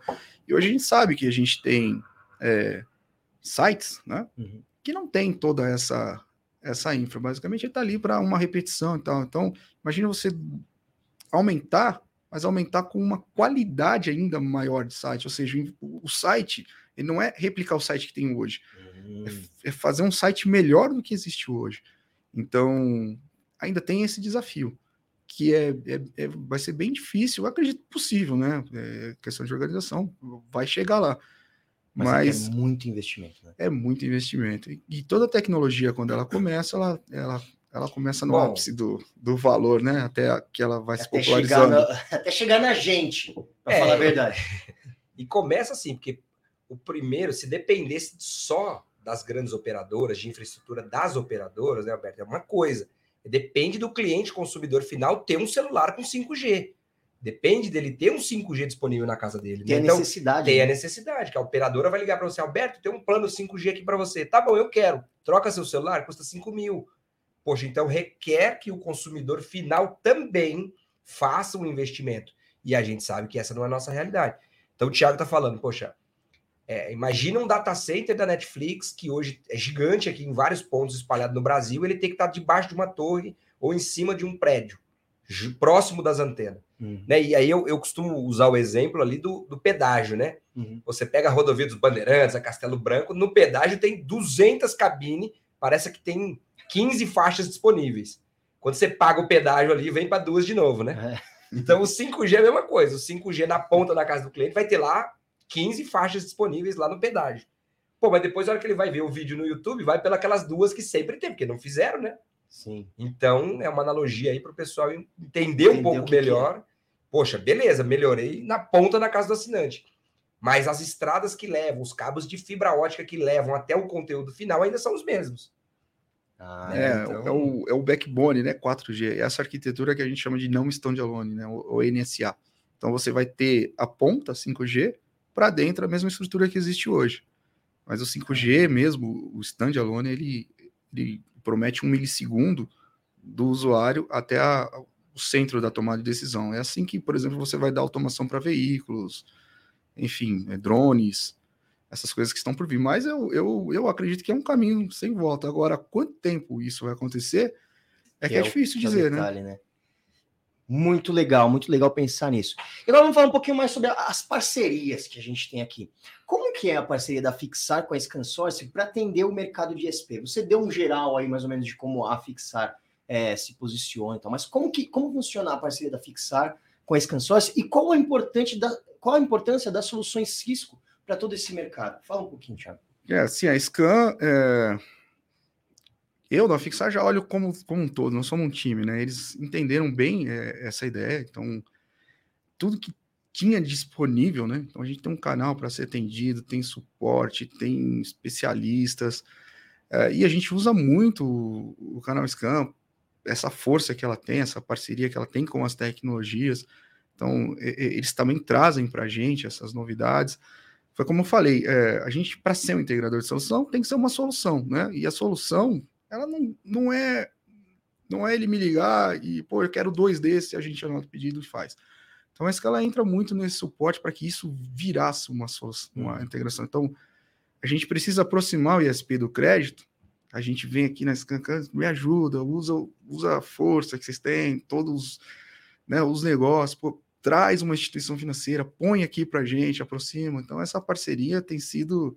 Né, e aqui a gente encontra é, especialistas de tudo para trocar aquela ideia. Então a gente não precisa vir aqui só para com um pedido ou uma compra, a gente vem com dúvidas, né? E uhum. sai daqui com todo é, com todos os respaldos, né? Então todo o apoio que, que os canais, as coisas da Scan têm, a gente usa e usa muito bem, né? E faço questão de trazer os ISPs para eles verem que a gente é, não está sozinho. A gente também tem suporte, né? E precisa desses parceiros para conseguir, né? Claro que lá na frente está a fixar, mas tem todo esse time trabalhando para trás aqui, para que eu lá na ponta consiga fazer o que a gente conseguiu, né? Então, essa parceria é, foi fundamental para a gente conseguir entregar esse resultado que a gente está comentando aqui hoje. Uhum. E a Cisco, cara, é, é como se eu pudesse é, igualar né, o pequeno ISP às grandes teles. Então, a gente tem a mesma, a mesma capacidade computacional, é, é, a mesma, mesma máquina que a gente vai ter ali, talvez em proporções né, de, de realidade. Ali vai ter um grandão de um rack todo, mas o que eu consigo fazer com aquele, eu também faço com o que eu estou trazendo para você. Então, essa solução, ela vai ela vai te atender o básico. É, onde eu venho buscar muita coisa da Cisco, esse, esse esquema no portfólio aqui da Cisco, poxa, a gente podia criar uma unidade de negócio nova dentro do SP. Por que não a gente é, falar de SD-WAN? Porque as grandes teles fazem SD-WAN e o SP regional não está fazendo. Né? Esses produtos de Wi-Fi empresariais, por que não a gente não, não pegar as empresas que você atende, supermercado, posto de gasolina, que demandam por TI, uhum. e você não colocar essa solução ali e gerar um novo ticket para você, gerar é, um aumento, uma rentabilidade do ticket, você já presta na conexão, colocar uma inteligência nessa conexão. Então, tudo isso que a gente já viu nas grandes telas, eu te falei que esse caminho que eles vão tri trilhar, eu já trilhei um pouquinho antes aqui. Então, não trago só é, eu trago, tenho, tenho trazendo novas ideias de negócio. E eles também fazem do contrário. Então, várias ideias de negócio que eles têm, que a gente enquadra aqui na tecnologia Cisco, como é que eles resolvem. E aí vai buscar sempre naquele jeito, cara. Então, beleza, agora a gente tem um projeto. Vamos buscar viabilidade para ele, né? Então, esse projeto não pode custar mais do que o nosso CAPEX. Então, vamos tentar, vamos tentar botar nessa realidade. E aí vão rodar de negociação, e chama assim, chama Scan, e me ajuda. E o pessoal vai, vai fazer acontecer, né? É isso. E, e no fim, é, é, poxa, essas histórias que depois a gente vai lá e colhe. Tem a ver com tecnologia? Tem. Mas tem a ver também, você vai, você vai ver que o seu trabalho, é, ele, ele contribuiu lá para a inclusão, não foi digital, foi social, como eles estavam falando. Então, isso é sensacional. E no Brasil todo, né, que a gente tem esse alcance. Então, a gente está falando aqui de Jardim Apurá e tal, em São Paulo, que ele falou, mas, poxa, tem, ter ido em Belém, ter ido no Rio Grande do Sul, Curitiba, enfim, aqui em São Paulo, Grande São Paulo, tem muito ISP, então Carapicuíba, Santo André, todo o ABCDM ali, na verdade, uhum. São Bernardo. Gente, é muito, é, são muitas empresas, né? Todas elas em um time diferente, mas é como se a linha do tempo delas fossem muito parecidas, né? E é muito legal. Então, cara, Cisco no ISP é a mesma coisa que você viabilizar a, a melhor tecnologia, né? Que para fazer esse trabalho que eles têm feito, né? Em todos, em qualquer, em qualquer lugar do Brasil. Então, é, eu acho que, que isso é diferencial. A gente tem tantos grandes players aí no mercado, e foi como o Emerson falou, de repente a gente demorou um pouquinho para conseguir é, essa percepção, mas agora também é outro caminho sem volta. Agora é, vai, né? É, Engatou, né? Agora, ou a Fixar vai, vai incomodar ali um pouco, é, vamos gerar essa unidade de negócio, ou vamos é, rentabilizar, ou seja, você tem um ticket, se a gente fizer uma inteligência nessa conexão, a gente pode aumentar esse ticket com o seu cliente, e a gente está todo tempo provocando eles para a gente e vamos alinhando com as tecnologias da Cisco que agora a gente tem à disposição. Né? Que legal. Isso é muito legal, né? É, o Alberto, é o abismo que existia dos nossos clientes residenciais de, de internet banda larga para ter uma conexão estável, uma conexão boa, de qualidade, era o abismo que a gente tinha para falar com a Cisco. Uhum. Então a Cisco estava lá, toda poderosa. Pô, é um sonho, cara. Quem trabalha com tecnologia falou Cisco, cara fala, pelo amor de Deus. Ouvir o nome Cisco é o sonho de consumo de todo mundo. Uhum. Só que a Cisco não tinha produtos específicos ainda para atender essa galera mais embaixo aqui. Né? Então, poxa, é o que a gente sempre fala, esse abismo, né, essa distância que a gente tinha do pequeno ISP de ter um equipamento Cisco no, no, no nosso, no nosso data center, pô, foi com muito esforço que a gente tem que tirar o chapéu mesmo para a ScanSource e para fixar, né? Porque, primeiro, a ScanSource fala assim, poxa, mas eu também não conheço esse mercado. Aí a Fixar veio e falou, mas eu conheço. Uhum. Pô, lá eu tenho esse cliente, eu tenho esse. tem- Cara, precisa de um equipamento assim. Ela fala, pô, a Cisco tem. Pô, mas a Cisco escondia. Por que, que ela não falava? Porque ela tem equipamento para tudo. É capaz de ter câmera, de ter, fabricar pô. até né, tijolo aí, deve ter da Cisco. Só não é acessível, né, cara? Uhum. E aí a Fixar falou: não, a Cisco, cara, lógico que tem. Que legal. E aí bateu aqui na Scan, Scan realmente tem isso, isso, isso, isso. Claro que esse período demorou um pouco. Pô, Cisco, abre o olho um pouco aí, Cisco. Mas é uma, é uma construção. Então ela abriu né? o olho agora, realmente, ela construiu esse, esse projeto que já tinha, fez talvez algumas adaptações, né, Tiago? Algumas melhorias, entendeu esse lado financeiro, né, dos provedores dos ISPs que, poxa, é diferente, Alberto, você vai numa grande operadora, a Cisco vai lá e entrega 20 roteadores de grande porte, cada um que custa 1 milhão, 2 milhões de reais, fala, ó, testa aí, faz um try and buy, né? Com o provedor é um buy and try, né? Com o provedor você paga primeiro e testa. Se não der certo, você já pagou mesmo, se vira. Pô, e aí o, o comprar primeiro não dá, né? Não, não tem recurso para isso. E aí numa grande operadora fala, não, eu sei que você vai gostar, porque é Cisco. Então Uhum. testa aí, 20 milhões de equipamento. Ah, esse aqui eu não gostei, mas esse aqui eu gostei, serviu para mim e tal. E o ISP não tem isso na, na mesma proporção. Não existe alguém que vai lá e fala assim, não, testa aí, se não funcionar, você fala comigo. Uhum. Pô, não tem. Né? Então, é, olha a dificuldade de, de chegar a ter um equipamento e ter a mesma tecnologia para falar assim: olha, o que muda de um pequeno para um grande ISP é o número de assinantes e o equipamento para atender 10 milhões e o outro é a mesma Mas marca, o serviço é o mesmo. É o mesmo. É isso que é demais. E é isso que, que, que, de certa forma, despertou. Inclusive, a gente está. As grandes operadoras tá melhorando o serviço dela nessas regiões, Por conta porque disso. falou assim: caraca, os ISPs têm a mesma coisa que eu. Eles têm o mesmo tanque de guerra para ir para guerra comigo. Só é menorzinho. O meu atira 20 por minuto, o deles atira um milhão. Uhum. Mas é o mesmo equipamento. O mesmo tiro que pega lá, pega aqui. É, aí Né? a Então, gente toma, é é, toma todo um cuidado também para que a gente consiga tirar do, do recurso que a gente coloca a melhor, é, a melhor configuração, o melhor desempenho, os melhores, as melhores práticas, né? Que a gente já adquiriu fazendo pelas grandes teles. A gente tem, então, dá para dizer hoje que o ISP regional é, não perde nada.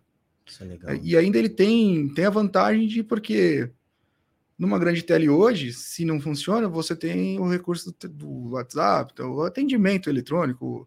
Lá no ISP você consegue ir lá. né? Então, eu vejo o pessoal indo lá no ISP para para conversar, tomar Pra um café, pra tomar um é café, é reclamar algo ou ver o pacote falou, vocês novo. estão bem? Pô, vocês transformaram a minha vida e tal. Eu, eu, Legal. eu, eu, às vezes visito eles, vejo o pessoal indo lá para pegar o boleto, né? Ah, meu boleto tá pronto. Então, poxa, é, tenta reclamar ou dar uma opinião, um palpite. Claro que eles têm canais, canais especializados, mas no ISP você é ouvido, né? a, a tua opinião ali, de repente vai rodar por 5, 6 horas, até que chegue alguém que faça algo que às vezes é um e-mail de volta, ah, obrigado por opinar, né? Uhum. Aqui não, aqui eu. Então a, a grande vantagem do ISP é, é realmente ele estar inserido é, no público que ele atende. É muito Então, legal. não tem como se esconder. Então, a opção que eles têm é ou preste um bom serviço, ou Ou não existe. ou né? Ou não existe. existe, exatamente.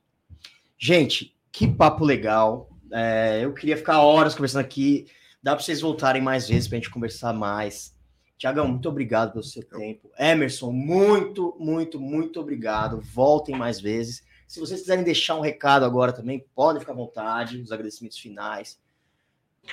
Vamos lá, deixo a palavra com vocês. Tiagão, Me deixa agradecer o Carlos e o, e o Emerson, né? Como eu falei, eles começaram clientes, mas hoje são grandes amigos, né?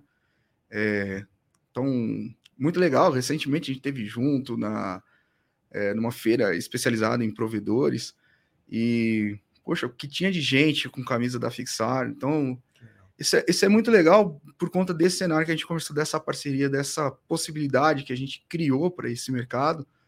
E eu acredito, como como eles, eles têm um cliente lá no quintal deles, foi muito legal verem eles virem no stand lá da Fixar, todos eles, e, e foi bem legal que o pessoal é, que não conhecia, falou assim, pô, esse pessoal trabalha, na Fixar?" Eu falei, não, são todos clientes.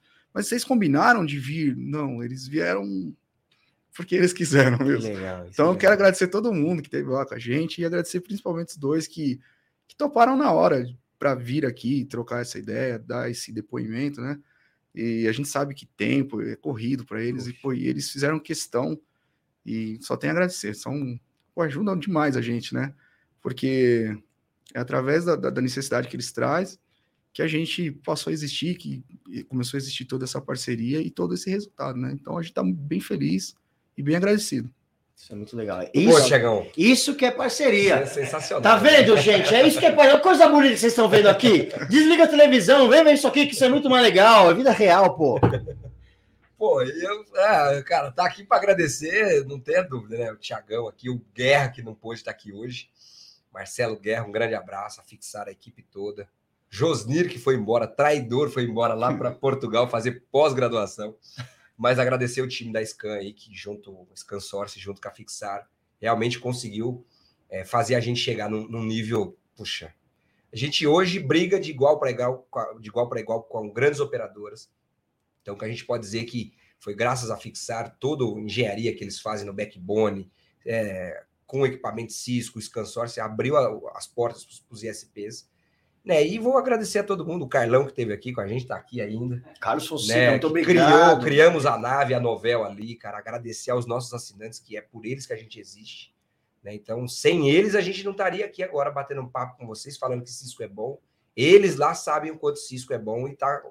Nesse momento que a gente está aqui, eles estão lá navegando numa internet segura, confiável, de alta velocidade. Então, agradecer os ISPs, os provedores, cara, que confiaram na novela também por estar junto com a Fixar. Então, a Fixar, hoje a gente tem eles aí, são formadores de opiniões, né, cara? Os caras falam alguma coisa, para e fala, pô, se a Fixar tá falando é que realmente o negócio é, funciona e é bom. Legal, né? Então, hoje a gente, né, atende 52 ISPs abaixo da nossa estrutura e a gente não cansa de dizer, se não fosse a Fixar aí, com todos os parceiros que eles têm, a gente não teria atendido cinco. A gente teria morrido, morrido na praia. Então, né? Não adianta você ter uma Ferrari para andar na estrada de terra. Sem configuração não serve para nada. Pois é. Põe um trator lá, um Johnny Deere lá, um Massey Ferguson, que é melhor. É verdade. então, a Fixar fez isso. Fez a gente comprar uma Ferrari que é Cisco e usar os recursos que tem nela.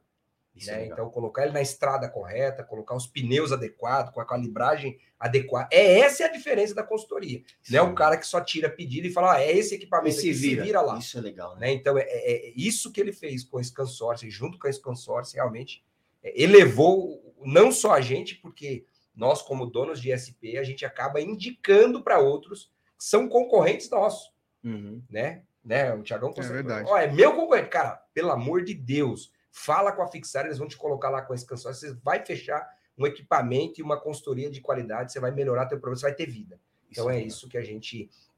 E na feira foi só para complementar isso que a gente fala que não é balela, né? Devia ter umas 30, 40 pessoas lá, todos com a camisa da Fixar. Lógico que a Fixar deu as camisas depois dos projetos, né? Mas ninguém ia numa feira na, IX, na Expo ISP, Expo, né? ISP. De 22, 23 e 24 de novembro, que foi agora.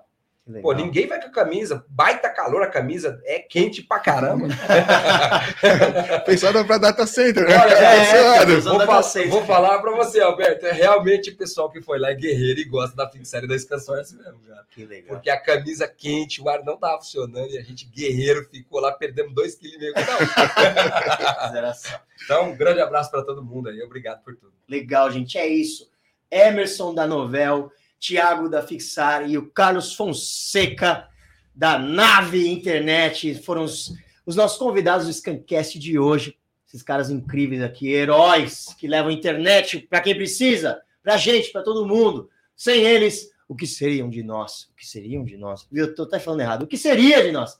Gente, mas é isso. Muito obrigado pela presença de vocês. O Scancast de hoje fica por aqui. Lembrando que o conteúdo vai ficar disponível para vocês aqui no YouTube e depois também em cortes. Aí vocês voltam, pega só um pedaço que vocês querem ver e divulga para todo mundo. Manda, manda para seu amigo, manda para seu chefe. Fala, ó, oh, chefe, entre em contato com esses caras aqui que vai salvar a nossa vida. Mas é isso, muito obrigado. Eu sou Alberto Viçoso. O Scancast fica por aqui. Nos vemos a próxima e até mais.